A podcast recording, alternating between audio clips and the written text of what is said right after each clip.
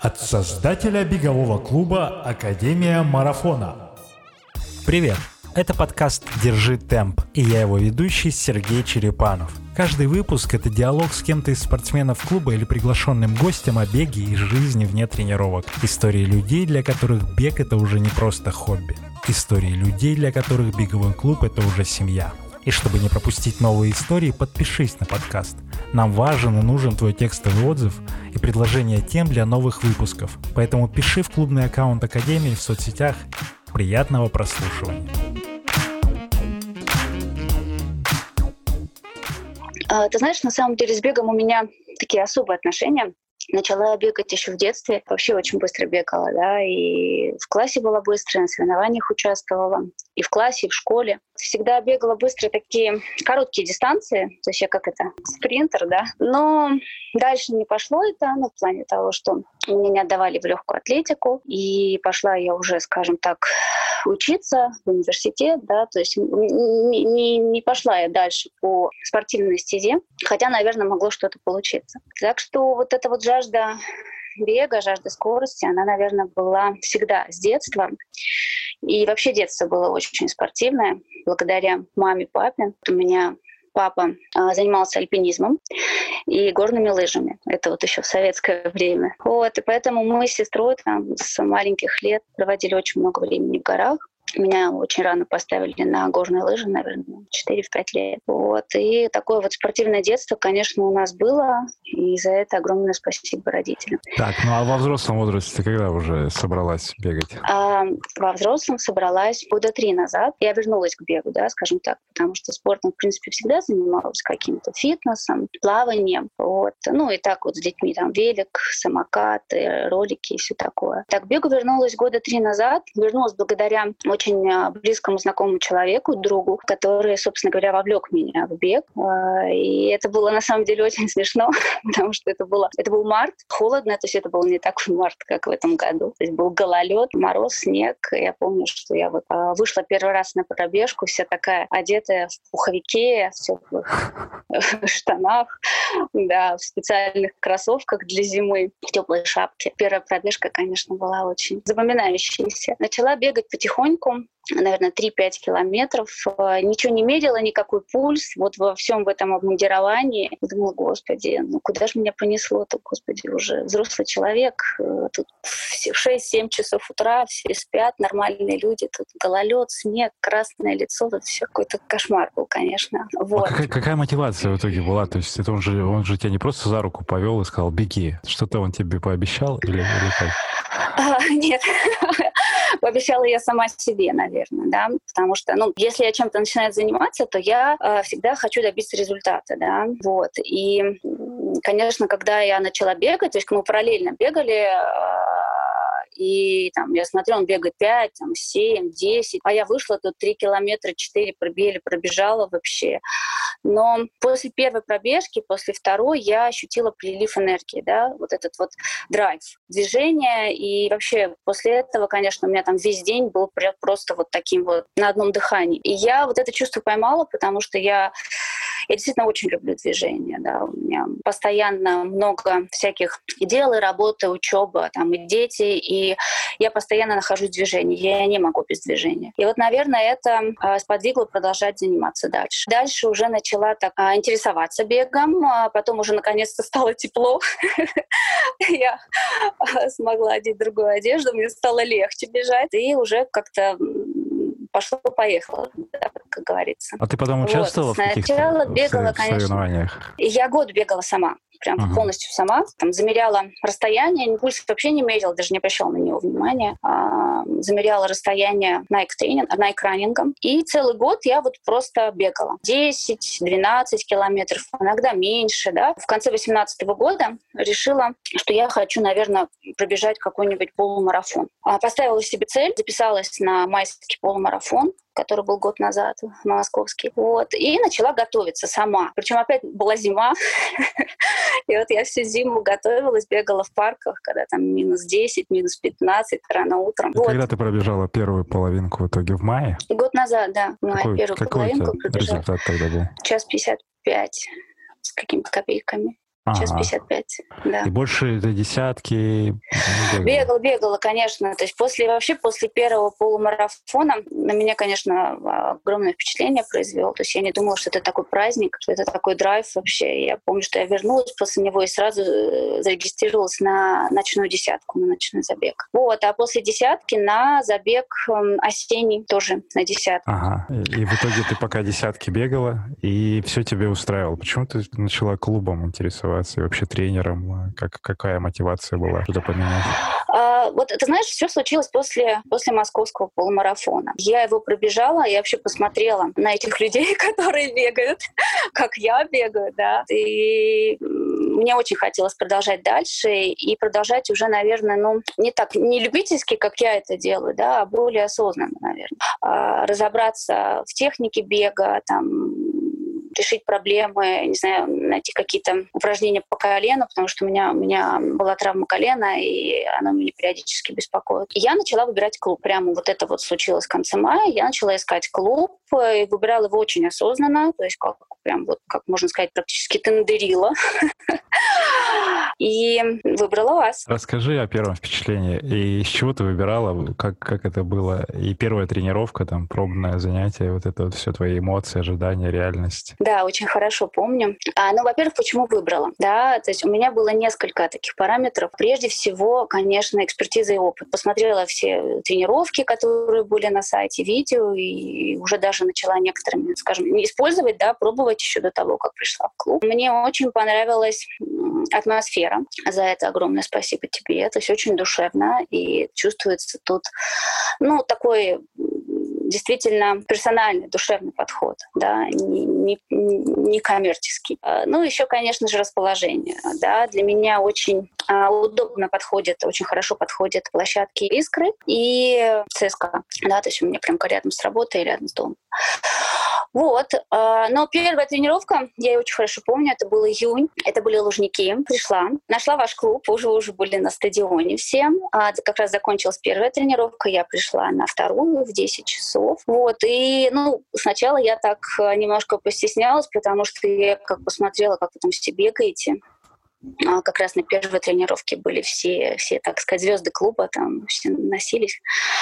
Думаю, господи, ну, я тут вообще так не смогу, как-то пробегу. Вот, и я познакомилась, помню, с Катей. Это был прям первое занятие. Она спросила, чем я занимаюсь. Я сказала, да ничем, тут сама бегаю. Так немножко вот пришла, решила к профессионалам обратиться, да, а, и уже, скажем так, бегать правильно. Она, помню, мне дала а, задание пробежать несколько кругов. Говорит, ты спокойно пробеги. Но я-то не знаю, как спокойно. Я там, как обычно, как, как, как ломанулась, бежала изо всех сил. Вот она несколько раз мне тоже говорила, что потише, не надо, так быстро. Потом было несколько занятий ОФП, и я поняла, что хочу ходить в клуб. Да, да, потому что там сама по факту я просто бегала, не обращала внимания ни, ни на заминку, ни на разминку, ни на растяжку, ни на какую-то технику, потому что там сразу Катя мне показала несколько, скажем так, моих ошибок, да, то есть и ногу ставила неправильно, и спину неправильно держала, и руками плохо работала, кстати, до сих пор плохо работаю. А, и мне понравилось, я записалась, а, и вот началась моя жизнь в клубе. Так, хорошо.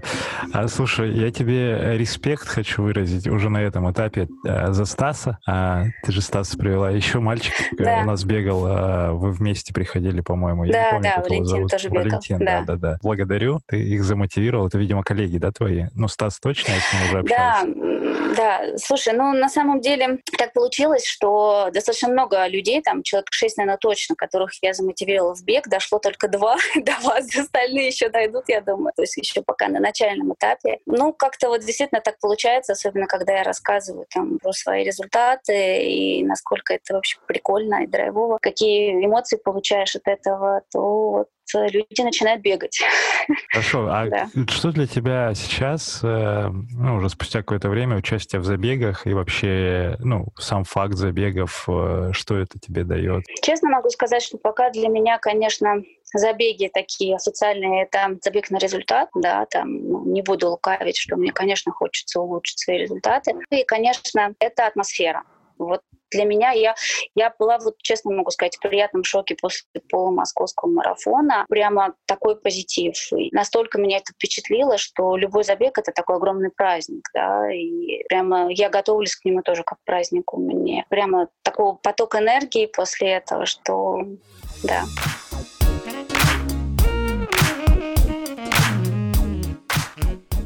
Слушай, у тебя дети же часто бывают на тренировках, кто-то из них доезжает, дочка, часто, чаще, да. чем сын. Вот э, как вообще близкие друзья, родственники относятся к твоему увлечению, поддерживают ли, может быть, э, или есть кто-то негативит, говорят, зачем тебе этот спорт, ты колени поубиваешь. Да, именно так и говорят, прям цитируешь.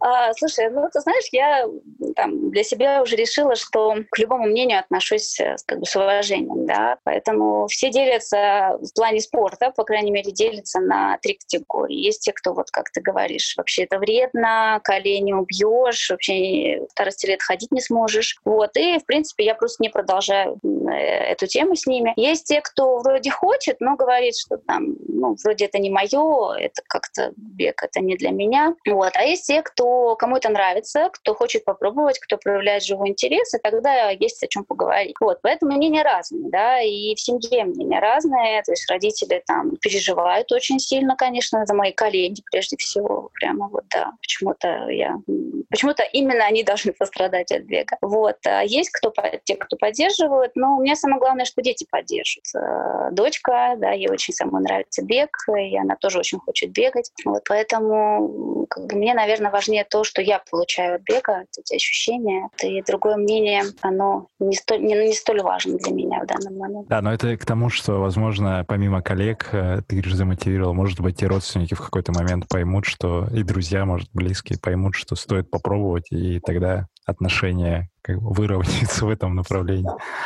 Ну, я не заставляю никого, да. Ну, вот, в принципе, сестра тоже уже хотела побегать сама, да, просто побегать. И как бы я такие, конечно, моменты очень э, позитивно воспринимаю и даже готова помочь советами, там, не знаю, экипировкой, кроссовками.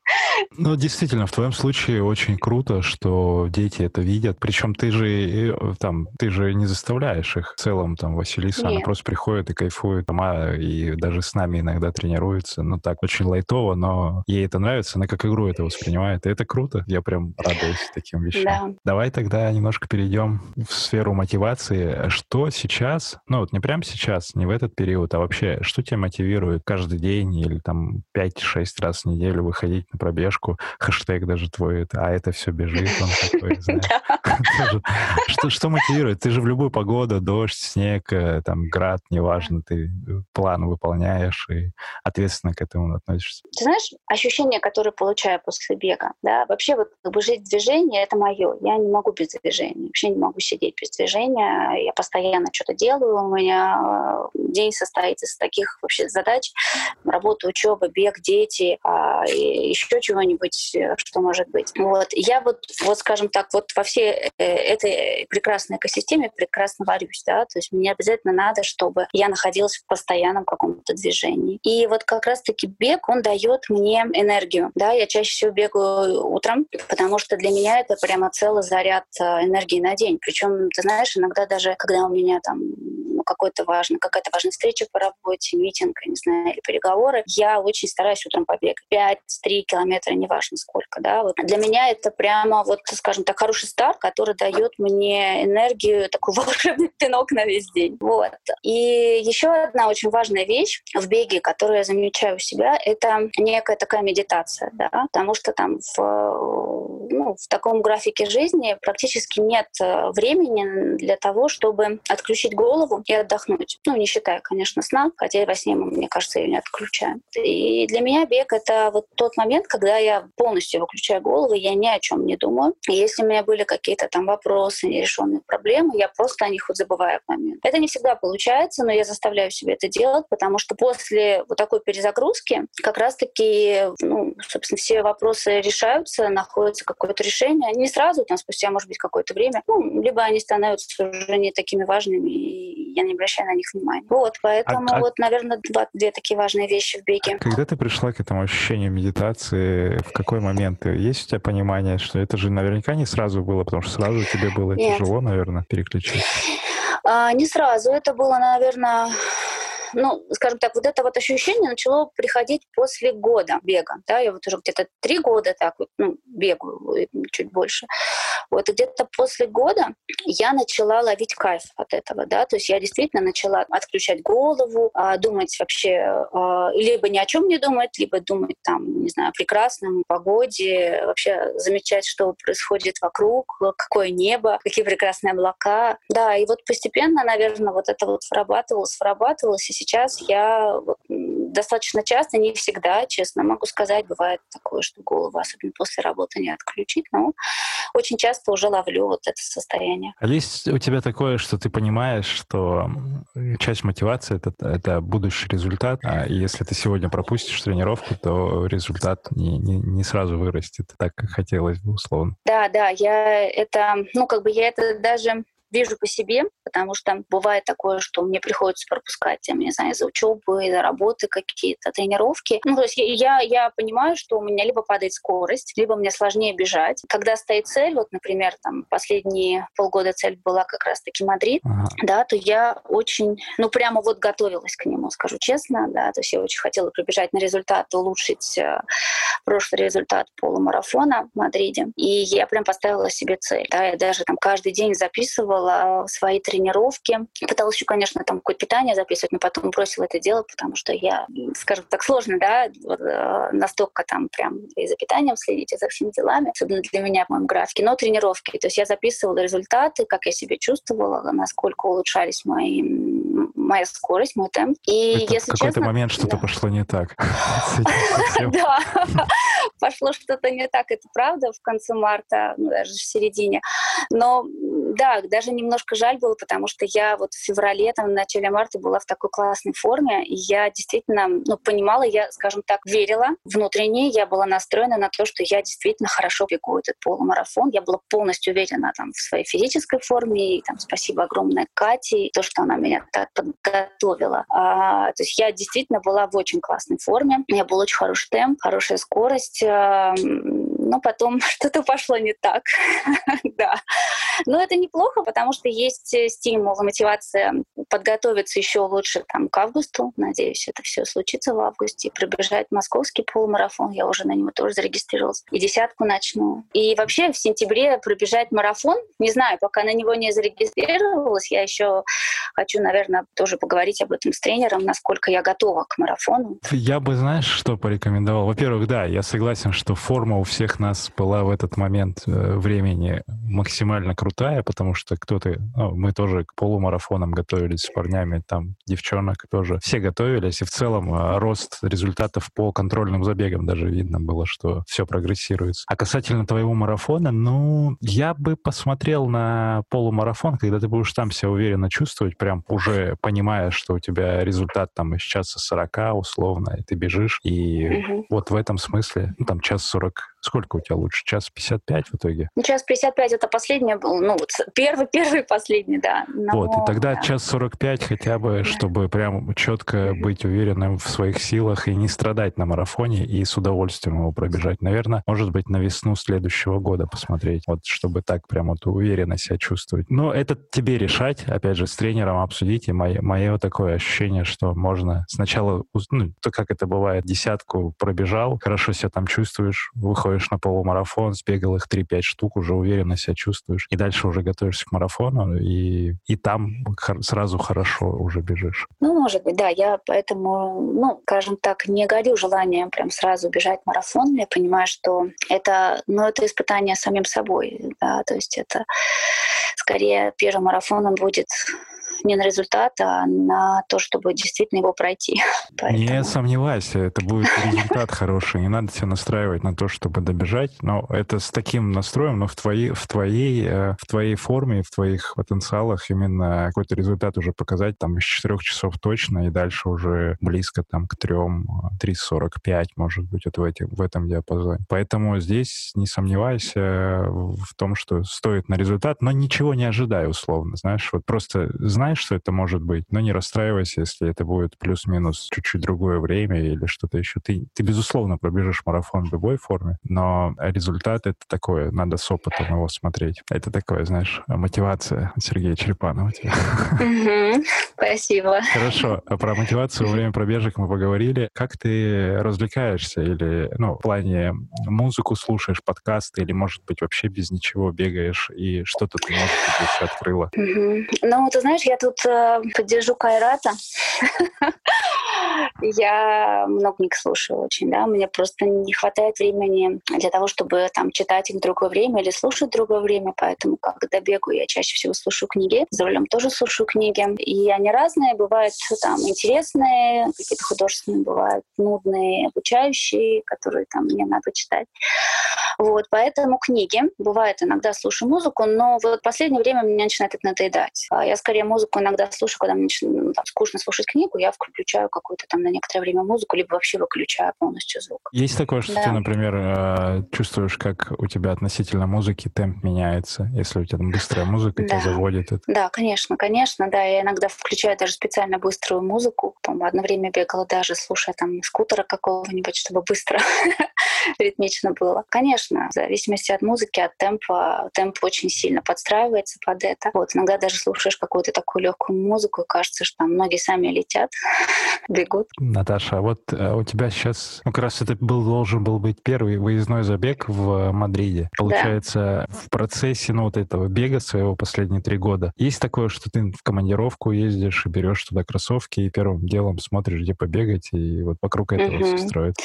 Да, конечно, я часто езжу в командировки, и последние два года я всегда беру с собой кроссовки. Это уже даже становится, знаешь, таким мемом у моих коллег, они себе смеются, что я бегаю. Да, я обычно просыпаюсь рано утром и устраиваю такую экскурсию, такую по городу, да, по местности, потому что всегда в командировку нет времени для того, чтобы посмотреть что-то вокруг, посмотреть новые города, да, достопримечательности. Я, собственно, это делаю, совмещая с пробежкой утром. Супер. Что коллеги говорят насчет мема? Как это, как это выглядит? Ой, слушай, смеются надо мной, что я бегаю, и каждый раз шутят, там, взяла ли я с собой кроссовки, не забыла ли я их, да. Очень много шуток было, когда начался этот э, коронавирус, вот, да, и нельзя было бегать, то да. многие меня подкалывали. Тяжело, наверное, это Да, да.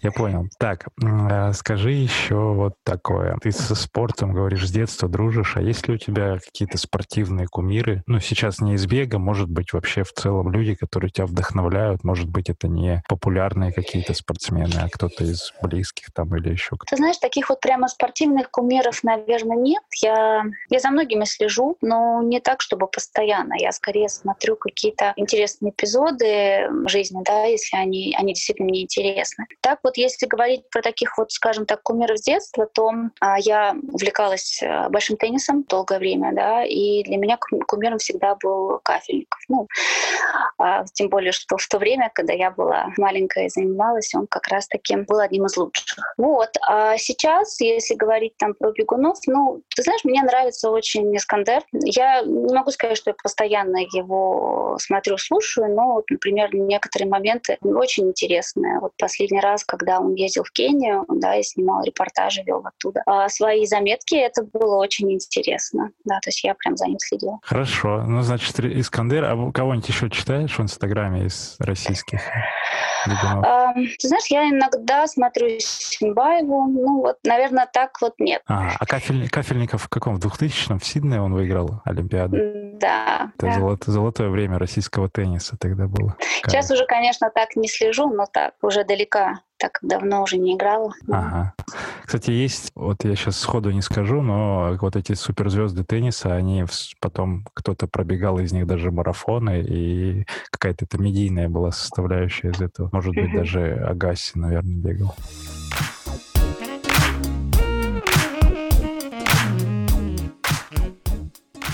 Были ли у тебя какие-то кризисные ситуации, когда ты такая, ой, зачем мне этот бег вообще, не хочу ничего, и все, завязываю с ним? Был момент, у меня года два назад когда, вот, скажем, это кет, я только-только так разбегалась, начинала для себя видеть какие-то результаты, у меня а, начало болеть колено. Да, я говорила, что у меня проблемы с коленом, я его повредила на сноуборде как-то. Действительно, когда мне становилось сложно бегать, а с больным коленом реально невозможно бегать, это терпеть невозможно. Вот, у меня были мысли о том, что я хочу это бросить. Но потом я поменяла кроссовки, как ни странно, хотя ты понимаешь, что причина не в них. Да, но вот это помогло в тот момент. И колено перестало болеть. Я даже какой-то бандаж, помню, носила, тоже бегала с ним. А, и колено перестало болеть, и я продолжила бегать дальше. Вот, наверное, такой самый критичный был э, момент в моей жизни, который действительно я задумывалась, а надо ли бросать. А вот так вот, чтобы совсем, зачем мне это надо, неохота, ну, мне кажется, это чувство есть у каждого, когда ты просыпаешься рано утром, особенно зимой, там как-то холодно, в югу вообще, снег идет, и тебе куда-то надо идти, но ты встаешь, потому что там у тебя тренировка стоит в этот день, Понятно. ты понимаешь, что ты не можешь в другое время. Ну, это нужна мотивация. Взрослому человеку мотивацию как раз дают, наверное, этот результат, который который где-то какой-то забег или... Просто безусловная любовь по себе знаю, что приходит она не сразу бегу, и сначала тебе нужно себя как-то двигать вот к результатам, а потом уже ты такой, а, ну, уже как привычка, и это нормально, мне нравится. Ну, результат всегда очень важен. Ты знаешь, он как бы очень важно еще замечать эти результаты, да, что вот ты стал быстрее бегать, ты стал лучше себя чувствовать. Просто не все это сразу замечают, да, и особенно некоторое время новичкам всегда надо перетерпеть. Первое время, мне кажется, кажется, тут, особенно кто не бегал, то тяжело, хочется бросить сразу. Да, все ждут быстрых результатов, а здесь э, история немножко про другое. Здесь э, да. вот 30 лет ты сидел на печи, и тут ты с этой печи слез, и через месяц ты хочешь там марафон пробежать. Но, конечно, наверное, не стоит такие амбиции себе придумывать. Какие планы у тебя сейчас? Получается, август, э, полумарафон, и думаешь насчет марафона осенью или не осенью? А, да, август полумарафон и десятка. Начинаем. Десятку хочу пробежать 45 минут. У меня 48 последняя мой результат. Полумарафон, да, час 45. Ты мне ставил этот, этот таргет, эту цель. Вот. А, и я, собственно, на нее тоже ориентируюсь. И еще хочу очень, конечно, какой-нибудь выездной забег осенью.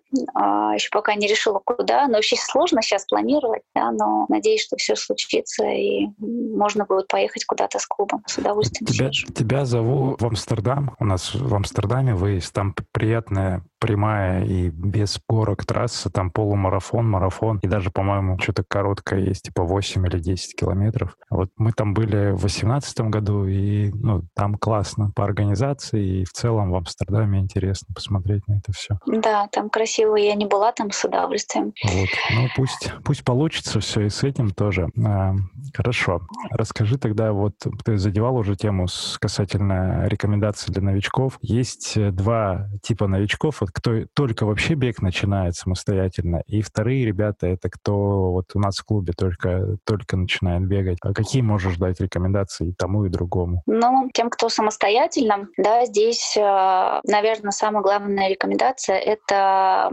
не бросать, это первое, да, регулярно бегать. А, вот это, э, это реально сам, самое сложное, да, потому что многие, кто там, кого я замотивировал на бег, кто ни разу этого не делал, многие пытаются бросить. То есть там, а, сегодня не побегу, завтра не побегу, ну, там, может, через недельку побегу и так далее, и все. То есть на этом все заканчивается.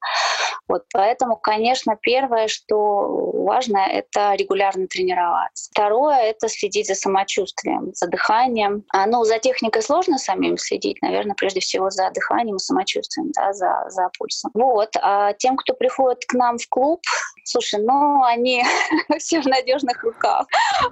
У них все уже все понятно, да, их сразу берут ежовые рукавицы и ставят на правильные рельсы. Вот, но э, им, наверное, я э, посоветовала бы не бояться и не бросать, потому что, конечно, там иногда кажется, что реально тренировки непростые. После первой тренировки, когда ты выходишь выжатый как лимон, еще и тебя заставляют там бегать и тренироваться там, наравне с опытными бегунами клуба, да, то это кажется прям вообще нереально. Вот. Потом первая, вторая, третья тренировка, и уже видно, что иногда новички приходят такие новички, что они уже как старички в клубе. Ну, мой комментарий, ты сейчас всех распугаешь, тех, кто говоришь, все на равных бегают. Нет, это просто увидели конкретно тебя тебя, и тебе дали ту же нагрузку, чтобы посмотреть, как ты с ней справишься, потому что...